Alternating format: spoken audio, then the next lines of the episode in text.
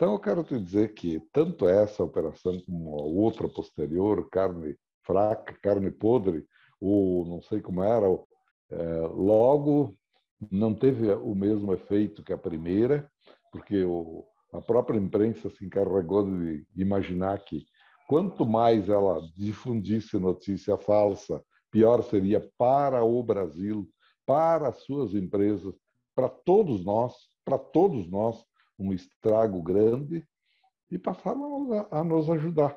E a gente conseguiu daí sobreviver esse temporal e outros mais que vieram depois.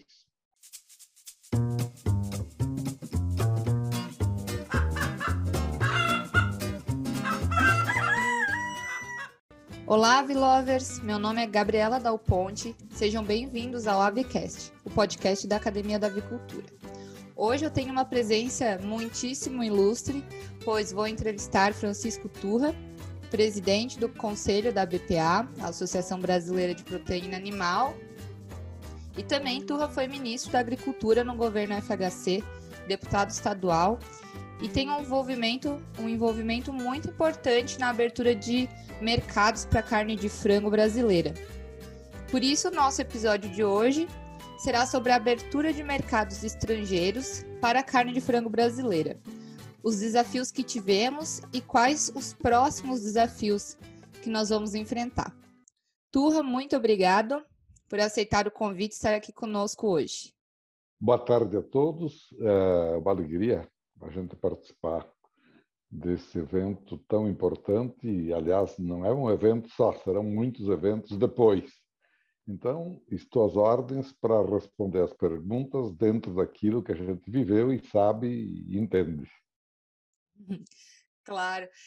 Turhan, acho que para começar, é, queria pedir para que você conte um pouco da sua experiência com a abertura de mercados estrangeiros para carne de frango e pro, outros produtos né, da agricultura brasileira. Aí um breve histórico e destacar os maiores desafios desse processo. Bem, é, para abrir um mercado não é alguma coisa tão simples, não. É, seja qual for o produto, você tem que fazer um esforço muito grande, demonstrar perfeitamente a origem do produto, a história do produto, a rastreabilidade do produto, idas e vindas, missões, para que o país, salvo ele tenha alguma, algum interesse exagerado por uma contingência, uma pandemia, um problema sempre dificulta muito por várias razões. Porque, normalmente, o país produz alguma coisa do produto que você exporta. E o produtor não gostaria que entrasse outro mercado, eh, não só para suprir, baixar preços, etc., mas até para, se ele for muito bom, de repente ocupar um espaço. E é o que acontece. Eu queria mais ou menos fazer um relato a ti de como o Brasil abriu muitos mercados da proteína animal a um só tempo. Em 1998, era ministro da Agricultura, e falando com a assessoria, fui saber por que, que a gente só exportava carne bovina uh, cozida e enlatada. Não exportava carne suína e só exportava carne de frango, principalmente para os países do Oriente Médio. Aí ele foi me explicando, disse, olha, nós temos aí uma mácula uh, na Organização Mundial da Saúde, na OIE, é, que é muito difícil superar, que a, a febre aftosa para a carne bovina e a peste suína africana para a carne é, suína. Então, nós começamos a entender por que, que a gente estava tão distante. E conseguimos um milagre, eu diria, de dividir o país em circuitos agropecuários. E na reunião de maio, na OIE, a gente aprovou a, a, a divisão do país em circuitos, porque seria impossível você liberar da febre aftosa todo o país. Demoraria, nem hoje, a gente praticamente tem o Brasil liberado com vacinação. É, nem todo o Brasil está perfeitamente adequado para isso. Então, nós dividimos e começamos a liberar o sul do Brasil, estados que há muito tempo não tinham um evento de febre aftosa. Bom, quando a gente liberou, aprovou, 60 países fizeram um acordo fitossanitário com o Brasil, que é o primeiro acordo que tem que ter para você permitir a entrada de um produto. Você tem que ter acordo da, das regras sanitárias que tem que ser iguais de um país para outro que vai importar e exportar. Então o Brasil lá rompeu uma barreira incrível e logo em seguida liberamos também para suínos e hoje nós exportamos 20 bilhões de dólares uh, mundo afora e temos 160 mercados abertos, especialmente para carne de frango, que é a que tem mais mercados abertos. Suínos em torno de 100 e bovinos em torno de 140 também. Ou seja, somos um país exportador de proteína animal.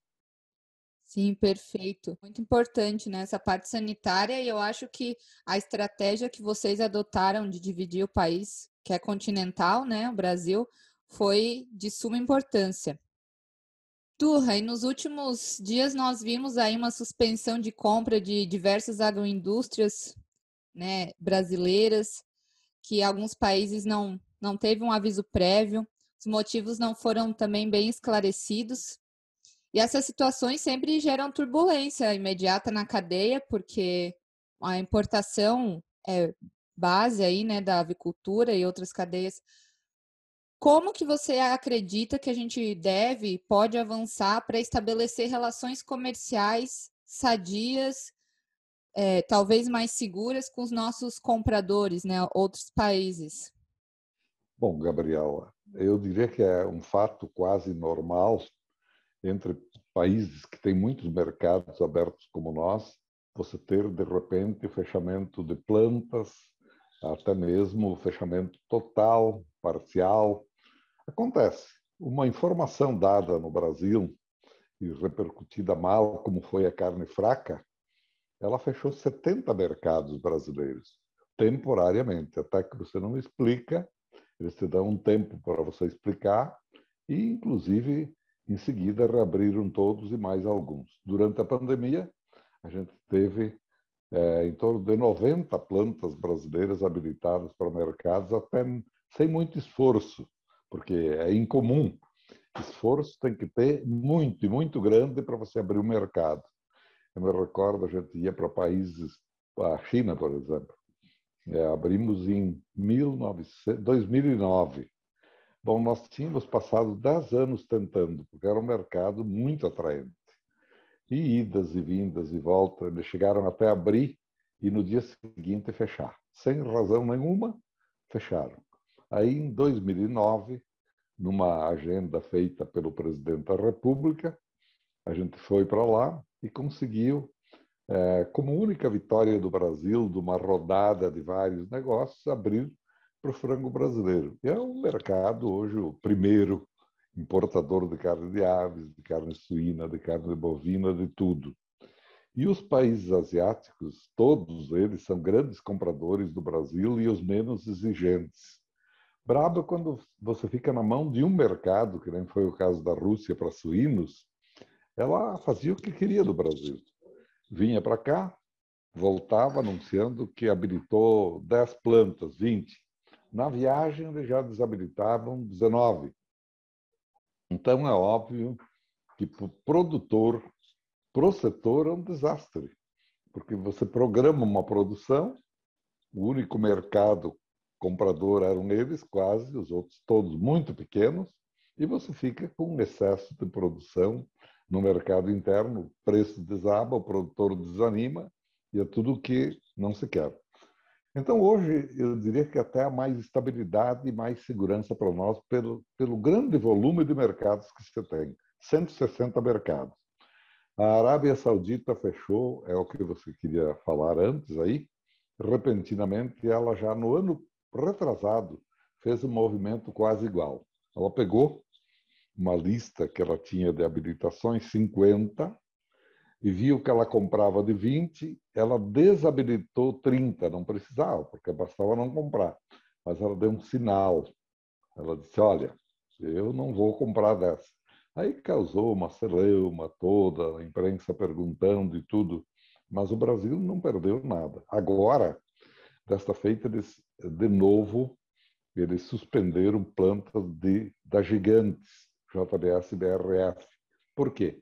Porque eles estão forçando a ida dessas empresas com investimentos pesados lá para fazer a indústria da transformação. Leva daqui o frango bruto, transforma lá, dá emprego lá, e é uma luta, digamos assim, normal dos países que deveria ser até a nossa, né? Ao invés de você trazer muitos produtos de alguns países, trazer a base e depois você aqui industrializar. Nós não fazemos e não cuidamos disso. Sim, é uma medida de proteção, né, e da economia e gerar para gerar trabalhos internos que realmente é bem importante.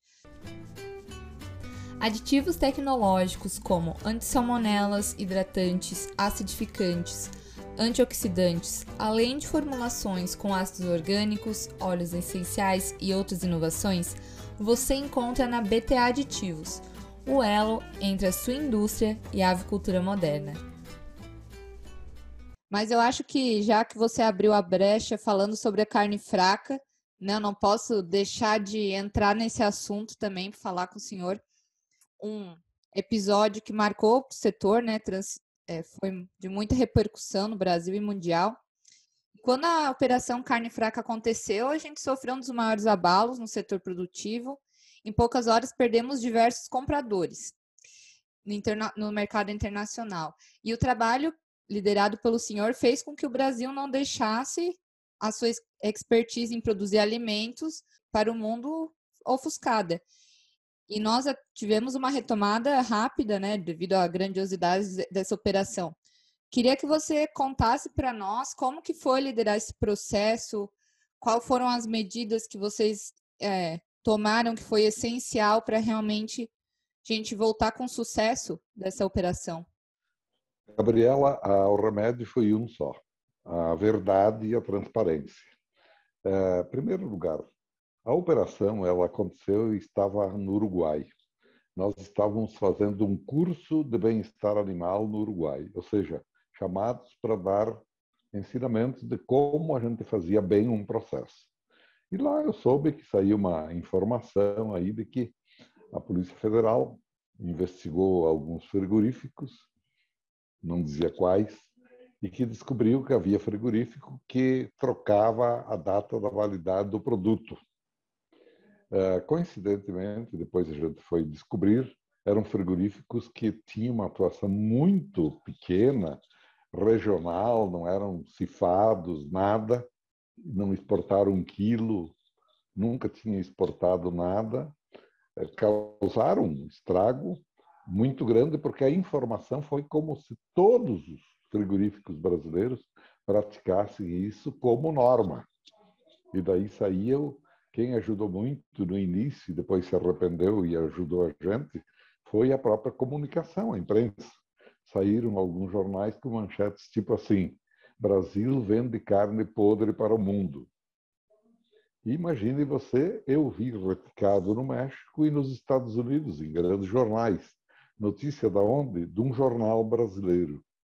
Bom, aí eu convoquei uma colega. No primeiro momento, a gente chamou o presidente Temer, que entrou em campo, fez reunião com os embaixadores, o ministro Blairo da Agricultura foi muito ágil, muito prestativo, sem dúvida.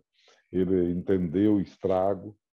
Então, nós chamamos o governo inteiro para nos ajudar. E o Ministério passou a trabalhar dia e noite para esclarecer, país por país, para repor a verdade. Mas uh, um fato que me chamou muito a atenção foi a seguinte: eu convoquei uma coletiva lá na BPA.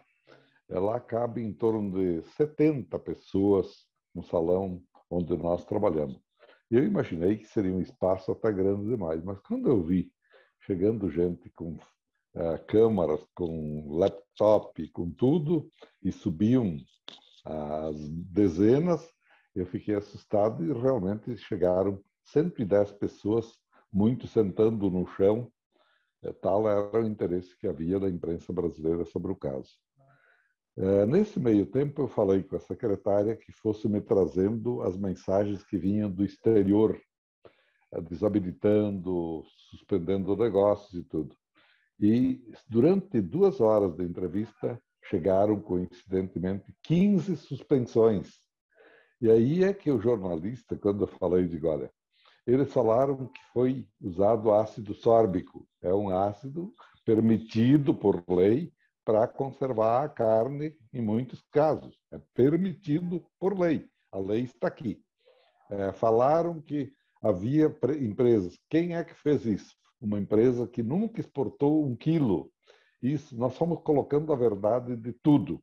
Essa operação foi enganosa, essa operação foi exagerada, o noticiário foi um fiasco e, e tem que restabelecer a verdade sob pena do Brasil perder milhares de empregos. Nosso setor tem tantos empregos, tantas empresas vão ter que parar agora até não repor, até não voltar a exportar e tudo. Aí pessoas, uh, líderes da imprensa brasileira, da grande imprensa, inclusive, pediam, chegavam ávidos. Que, que você tem para defender? Fala do ácido ascórbico, faz, fala disso. E aí, uma das informações que eles deram na entrevista foi a seguinte: a gente quis proteger a saúde do brasileiro. E eu disse: se alguém demora dois anos para é, divulgar, durante dois anos na operação, não fala nada e sabe do defeito, está cometendo um crime contra a saúde pública da população brasileira. É uma mentira, mas essa também. Aí foi uma notícia que causou um estrago. Aí já o próprio delegado, a chefe da Polícia Federal, se reuniu com o presidente Temer, é, falou para nós na época pedindo desculpa e coibindo o abuso, o ministro da Justiça idem, os embaixadores dos países comunicaram uma mensagem muito clara, toda a situação, tudo. E eu sei que em uma semana a gente já tinha trazido de volta em torno de 50 mercados. Alguns persistiam, uns que, sabe, já estavam meio loucos de vontade de não abrir para o Brasil, que é muito, muito competitivo e aproveitar o momento para dizer, olha, chegou a hora e tchau. Mas mesmo esses a gente foi chamando e tudo. Eu sei que praticamente um mês, um mês e meio depois, a gente tinha todos de volta e até conseguimos alguns novos, uns dois ou três novos que voltaram e compraram. Então eu quero te dizer que tanto essa operação como a outra posterior, carne fraca, carne podre, o não sei como era, é, logo não teve o mesmo efeito que a primeira, porque o, a própria imprensa se encarregou de imaginar que quanto mais ela difundisse notícia falsa, pior seria para o Brasil, para as suas empresas, para todos nós, para todos nós, um estrago grande, e passaram a, a nos ajudar. E a gente conseguiu daí sobreviver esse temporal e outros mais que vieram depois. Claro, perfeito. E a comunicação, né, o contato com a, com a imprensa é imprescindível, porque um, uma notícia como essa tem um impacto internacional e de milhões que poderia ter sido evitado se houvesse mais responsabilidade, talvez, ou contato com, com os órgãos para averiguar as informações, né, antes de passar. Eu acho que esse último ano de fake news, de tudo, a gente tem observado como que a imprensa pode ser muito boa ou não, né? Pode ser nociva também. Claro, principalmente informações passadas muito rápidos. E Turra, em relação à abertura de mercados e reabertura, né, nesses processos, tem algum algum marco, algum mercado, algum movimento, alguma estratégia que você viu que foi imprescindível para abrir o setor? Você conhece a Academia da Avicultura? Nós somos a primeira escola online de avicultura do Brasil. E a nossa missão é levar ciência avícola para o campo, ensinando pessoas de forma acessível e flexível. Por isso, nossos cursos online são assíncronos ou seja, você vai poder adaptar os cursos na sua rotina, e não o contrário. E todos possuem certificação. Dê uma olhadinha no nosso site, nós temos cursos nas diversas áreas da avicultura e todos ministrados por profissionais experientes e qualificados. Dentro do nosso portfólio, nós temos curso de doença de gumboro, sanidade, coccidiose, incubação, nutrição e imunidade, Programa Nacional de Sanidade Avícola e muito mais. Então entre no nosso site www.academiadaavicultura.com.br. Bom, primeiro acho que a gente tem que ter uma dose de paciência muito elevada. Não imagine você que com uma vinda de uma missão estrangeira, essas pessoas chegam e definem o que o país tem que passar por um crivo do Ministério da Agricultura, da Economia, uma série de regulações que cada país tem. Então, em primeiro lugar, é uma coisa que a gente tem que se dispor a ter muita paciência. Em segundo lugar, tem que prestar muita informação. Por exemplo, é, uma recomendação é mostrar a origem do produto que vai para lá. Nós fizemos filmes da produção do frango, o, o, frango, o ovo, o pinto chegando no, na granja, criado, a alimentação, de onde vinha, tudo, porque tem uns que dizem, olha, vem da Amazônia. E daí você tem que provar que não vem, que tu não tem lá perto. É, então, você tem que ir prestando muitas informações. Há uns que são dificílimos, porque eles têm é, certas. Por exemplo, assim, na África, a gente tem em alguns países, a Nigéria, é um país de 200 milhões de habitantes, faminto. Eles teriam uma necessidade imensa. É, lá, o consumo no Brasil é 44 quilos habitante ano de carne de frango, 30 de carne suína, de bovina e 15 de carne suína. Lá na Biafra, ah, na Nigéria, o consumo é 2 quilos ano, ah, como na Índia, como em alguns países, que é baixíssimo, né? Mas por que que lá não entra e nós fomos e está todo mundo desesperado pedindo para que a gente exporte frango para eles?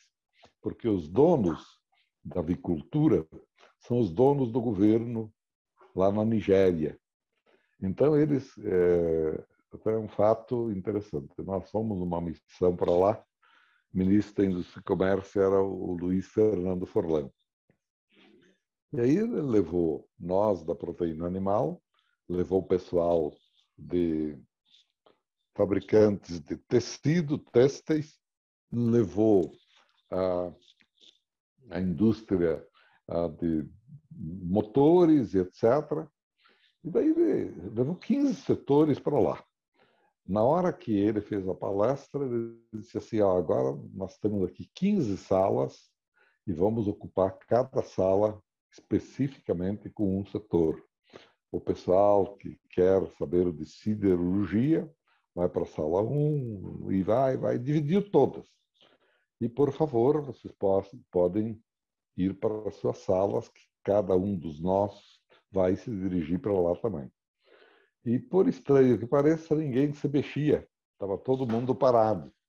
Daí ele voltou a dizer: Olha, quero dizer para vocês, vocês já entenderam, que é assim que vai funcionar hoje a nossa operação.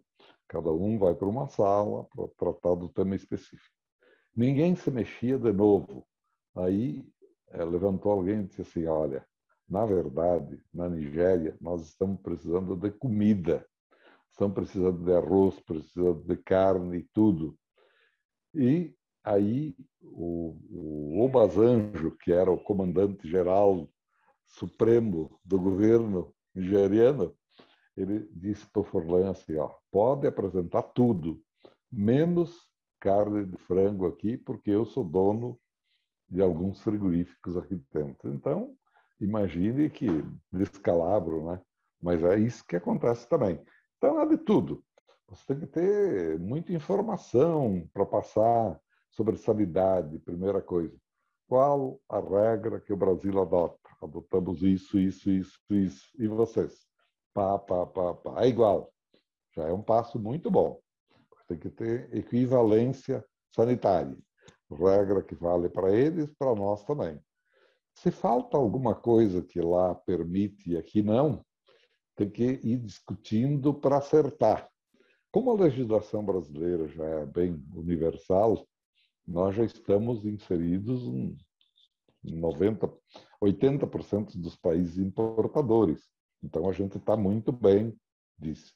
Aí vai também o interesse é, dos produtores locais, vai do consumidor, se ele está precisando, como é o caso agora, também uma doença, a peste suína africana na China.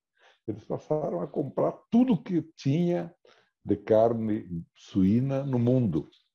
Do Brasil aumentaram 50% as, as compras.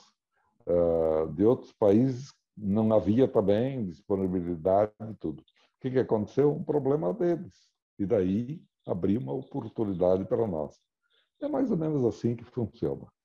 Sim, é, é um jogo complexo, porque não é só nossas cartas, né? O que acontece nos outros países também é muito importante. O Avicast tem o apoio de empresas como a BTA, que fomentam a inovação, tecnologia e a chegada de informação técnica de qualidade até você. E se você tiver interesse de ver a sua empresa também no Avicast, mande uma mensagem para mim, gabriela@academiadavicultura.com.br.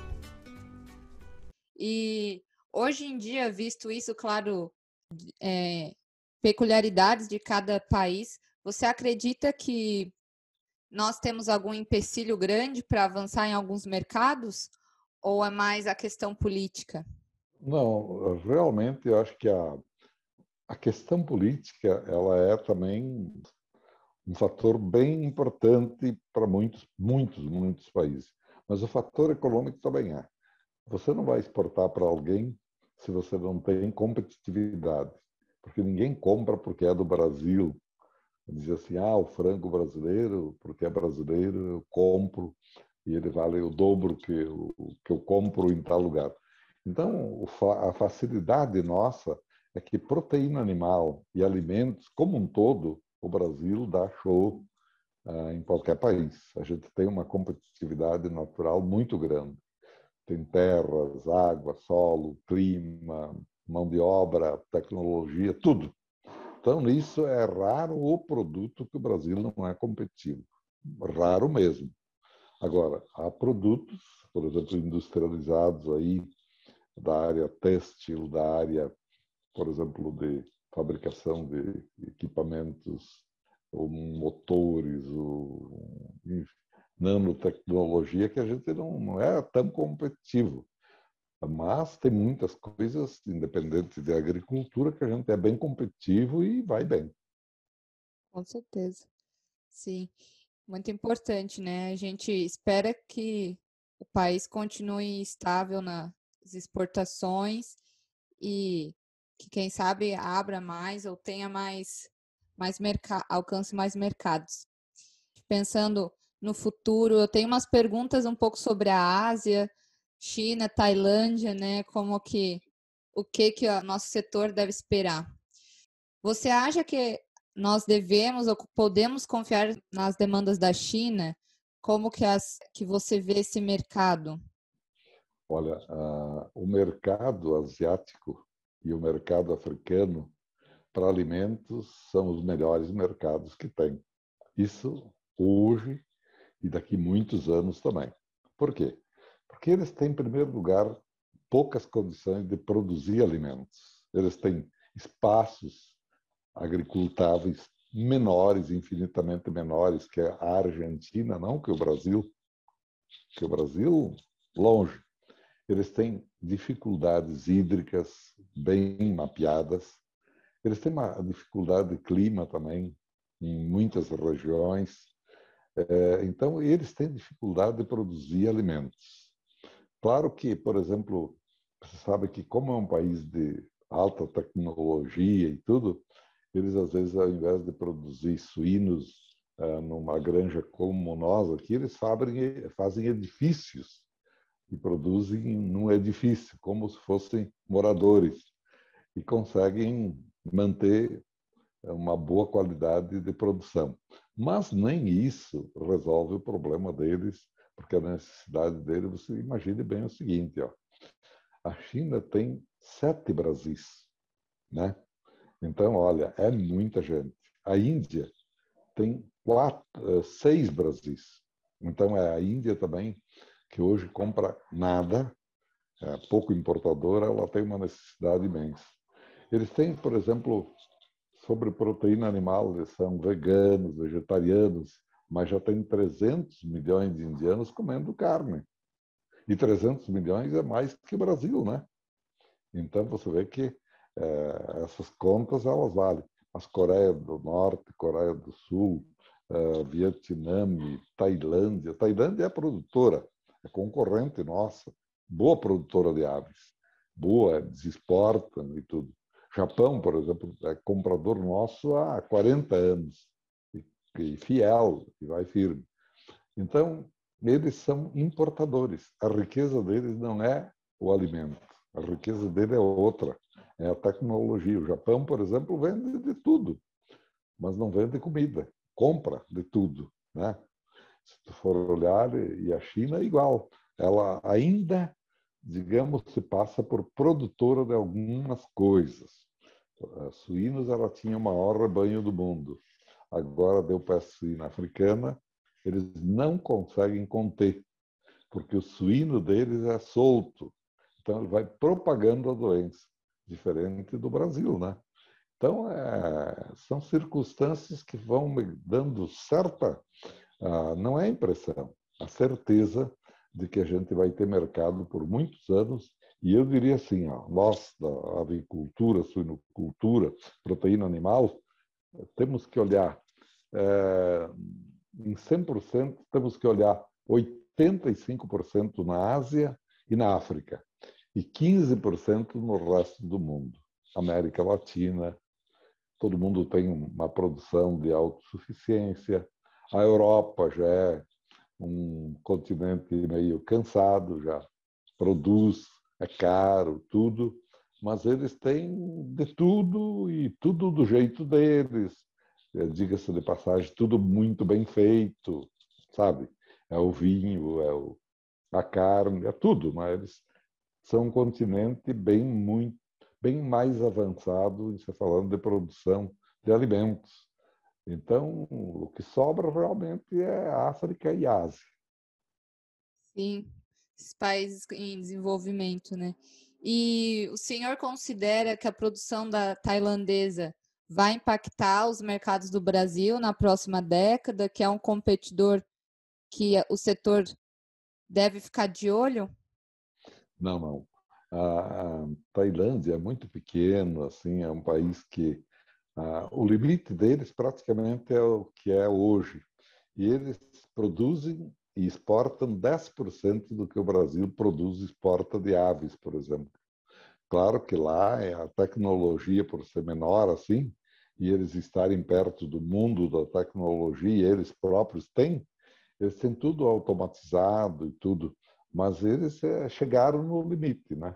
Eles não têm, por exemplo, porque para você ter uma produção de aves, de suínos, você tem que ter o alimento também, né? E o que é o alimento? Ou os cereais de inverno, ou o milho, ou o farelo de soja, ou as culturas de inverno. Eles têm muita dificuldade, eles produzem muito pouco, e eles daí eternamente têm essa dificuldade. Ah, a própria Arábia Saudita e os países islâmicos, eles se aventuraram a ter uma produção própria, para ter menos dependência. Mas foi até um limite e depois já vem problema de ou calor excessivo, o sol, o isso, aquilo, causa doenças, problemas e tudo, e eles terminam recuando e, e se entregando e comprando é, dos países que podem produzir, como é o nosso caso. Claro, sim, porque é, querendo ou não, o custo do, da produção no Brasil, por toda a nossa questão climática, territorial, acaba sendo muito competitivo, às vezes batendo para a produção interna, né, de outros países que têm outras complicações como temperatura extrema, ou, né, nesse caso da Arábia Saudita. É isso aí. Eles têm muita dificuldade. Por exemplo, o Egito, ele chegou lá pelas tantas a deixar de comprar do Brasil, anunciou que eles iam partir para uma produção própria. Lá pelas tantas, eles esqueceram que tinha que controlar as doenças e tiveram pragas, problemas e se entregaram e voltaram a comprar do Brasil e muito. A Rússia, por exemplo, ela todos os anos, há 20 anos, eu ouço que ela vai ser autossuficiente em carne de aves. Não pode, porque temperatura média, 5 graus negativos, eles têm que pôr um aviário climatizado, que sai uma fortuna, e, mesmo assim, eh, você sabe que é muito diferente do clima natural que você tem no Brasil, né? Uma coisa é o calor de uma estufa e outra é o calor do sol, né? Então, tem tudo isso também para ver. A gente está muito tranquilo nesse sentido. Sim, a gente tem uma situação privilegiada, né? Que eu acho que com certeza foi o que possibilitou a gente chegar onde estamos. Bem, Turra, acho que caminhando para o final da nossa entrevista, queria perguntar se você puder dividir com os ouvintes que estão em casa ou no trabalho algumas histórias marcantes que o senhor teve durante essas várias visitas de países, aberturas de mercado, se tem alguma história interessante, engraçada ou alguma coisa para a gente pensar, né? Sempre, enfim, em relação comercial, cultura de outros países. Olha, em primeiro lugar, a gente andou em muitos países e a gente fica quando vai fazer uma missão comercial para abertura do mercado, se é uma coisa que a gente volta cheio de dúvida, é o que aconteceu na tua viagem. Se você foi bem sucedido, mal sucedido, se vai dar certo, não vai. Você nunca volta com informação completa. Te recebem bem e dizem, olha, vamos pensar, precisamos e tudo, mas às vezes ele já coloca o seguinte, diz, ah, mas o Brasil também não compra tal produto nosso. Daí não depende de ti, né? Depende de uma política do governo brasileiro de permitir, né? Ou não. E aí, às vezes a gente volta. Mas eh, há muitas situações que você fica realmente aterrorizado estando lá fora, como nós fomos visitar a Índia. Foi uma coisa que mais me impactou. Então, em primeiro lugar, chegar na Índia. Nós fomos para Nova Delhi e Mumbai. É dois lugares, assim, 20 milhões de habitantes, 22 milhões de habitantes em cada uma das duas metrópoles. Bom, é, numa quadra você encontrava 700 pessoas dormindo em cima de um papelão, cobertas com papelão, a família inteira. Aí te dá um pânico, mas aí as pessoas se tranquilizam que essas pessoas que estão dormindo na rua uh, são absolutamente tranquilas, não agridem, não roubam, não fazem nada, e é verdade, não vi queixa de nada. Uh, porque eles entendem que nessa, uh, nessa vida, eles têm várias vidas, eles foram, a missão deles era essa mesmo, mas na próxima eles serão ricos e etc. Então ele se acomoda. Isso é o que me explicaram. Bom, mas em suma, a gente visitou esses dois países, começava a olhar a sujeira, olhar a multidão de gente pedindo um vintém, pedindo comida, assim, numa sinaleira, mas é uma.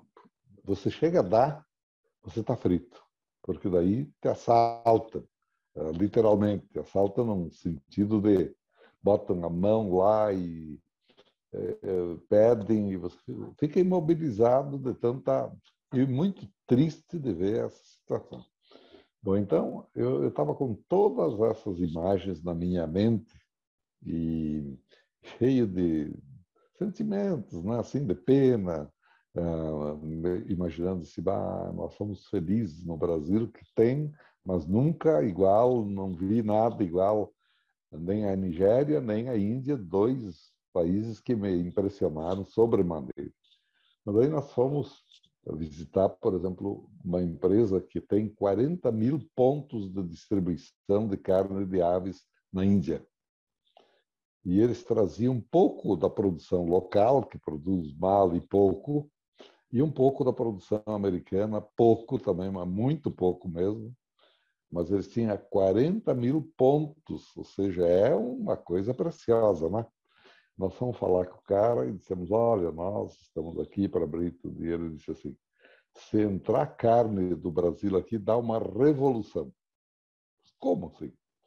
Porque vocês vão destruir a nossa produção, ah, vocês vão colocar a zero nossa produção, uh, nosso país não é competitivo, nós não aceitamos. Daí eu disse, mas como? E nós somos importadores de um monte de coisas de vocês e, e temos que aguentar. E aí, inclusive, aí eu fui até meio ríspido, né? E aí ele daí disse, não, não, não é bem assim, mas você tem que entender.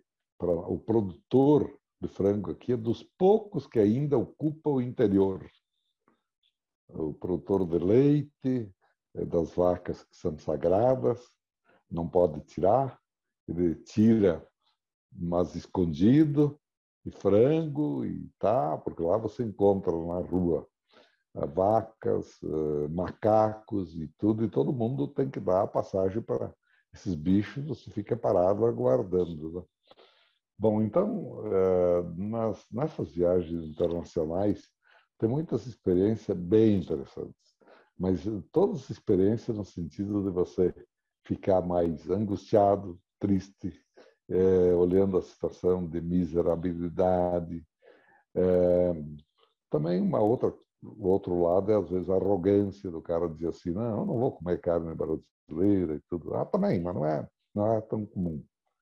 Mas a gente sempre utiliza eh, para abrir o mercado a embaixada nossa lá fora da embaixada traz para falar com a gente pessoas que ela própria já conhece, pessoas do círculo da embaixada. E por aí é a melhor conversa e o melhor caminho. Portanto, os que hoje estão aí nos ouvindo e não valorizam uma embaixada, não é verdadeiro. Eles têm um sentido quando trabalham bem, diga-se de passagem, quando trabalham bem, eles têm um, uma importância muito grande para ajudar o país de origem. Mas, olha, muito grande a influência deles nesse sentido. Claro, que acredito seja imprescindível você trazer pessoas abertas pro, para o diálogo, né? Nesses momentos que vocês estão fazendo uma missão, pessoas mais receptivas que estejam abertas a dialogar e realmente a entrar em um acordo. É isso aí. Turra, muito obrigada. Acho que vai chegando ao fim. É, é um prazer realmente ter conversado com você e ter entendido um pouco melhor esse funcionamento, né? E realmente é sempre bom a gente ver que o Brasil está no caminho certo, a gente tem um potencial muito grande e provavelmente a, os mercados que a gente tem dificuldade são questões mais políticas e internas do que realmente a qualidade do nosso produto, né? Ah, sim, sem, sem dúvida nenhuma. Qualidade, sanidade, muita qualidade mesmo, os produtos brasileiros têm e são bem aceitos em geral no mundo todo. Eu vi que não é só o nosso caso, nas feiras de alimentos, você chega, a fruta brasileira é muito bem vista. Agora começou o vinho brasileiro, a cachaça brasileira é muito bem vista. Ela, na feira porque tem feiras de alimentos Cial Paris, Anuga, na Alemanha, Dubai, as maiores feiras do mundo. Nessas feiras, as filas de quem vai degustar caipirinha nossa são incalculáveis, filas imensas. E lá a gente faz degustação de frango, de carne bovina, de carne suína, de ovos e tudo. Então, por exemplo, ovo, ovo industrializado, é muito bem aceito lá fora também. É, mas as, eu estava dizendo que a fruta brasileira, onde chega, ela não sai mais do mercado. É o mamão, a banana, o abacaxi, o melão, é, tudo é muito bem aceito, muito bem aceito. E o Brasil não tinha hábito de exportar. E agora o Brasil está superando em muito o Chile, que foi durante tempo o grande exportador de frutas. E hoje o Chile continua sendo grande exportador de vinhos e de pescados, de pescados. Sim, é, os produtos brasileiros têm uma qualidade incrível, né? Mo motivo para a gente se orgulhar, com certeza saber que o trabalho que todo mundo da, que está na cadeia faz é, é válido e estamos no caminho certo, né? Mas, Turra, queria agradecer sua presença, seu tempo. É, com certeza o pessoal de casa adorou nos ouvir e ouvir todas as suas histórias e experiência. Fica um convite para vocês, nossos ouvintes, é, ficarem conferirem os próximos episódios também. É sempre um prazer a gente trazer pessoas de grande importância para a avicultura para vocês escutarem. Turra, mais uma vez, muito obrigada. Muito bem. Grande abraço, foi um prazer uh, dividir um pouco, partilhar com vocês essas informações e principalmente também um depoimento de vida né, que a gente dá. Tá bem? Um abraço. Com certeza. Toda essa experiência, sempre bom ouvir. Um abraço. Oi, Avilovers! Se vocês estão gostando dos episódios aqui do Avicast, fica o meu convite para ouvir o próximo, que será com a doutora Alba Fireman, onde a gente conversou sobre microminerais na nutrição de reprodutoras ou de poedeiras. Foi um papo muito legal, muita aprendizagem.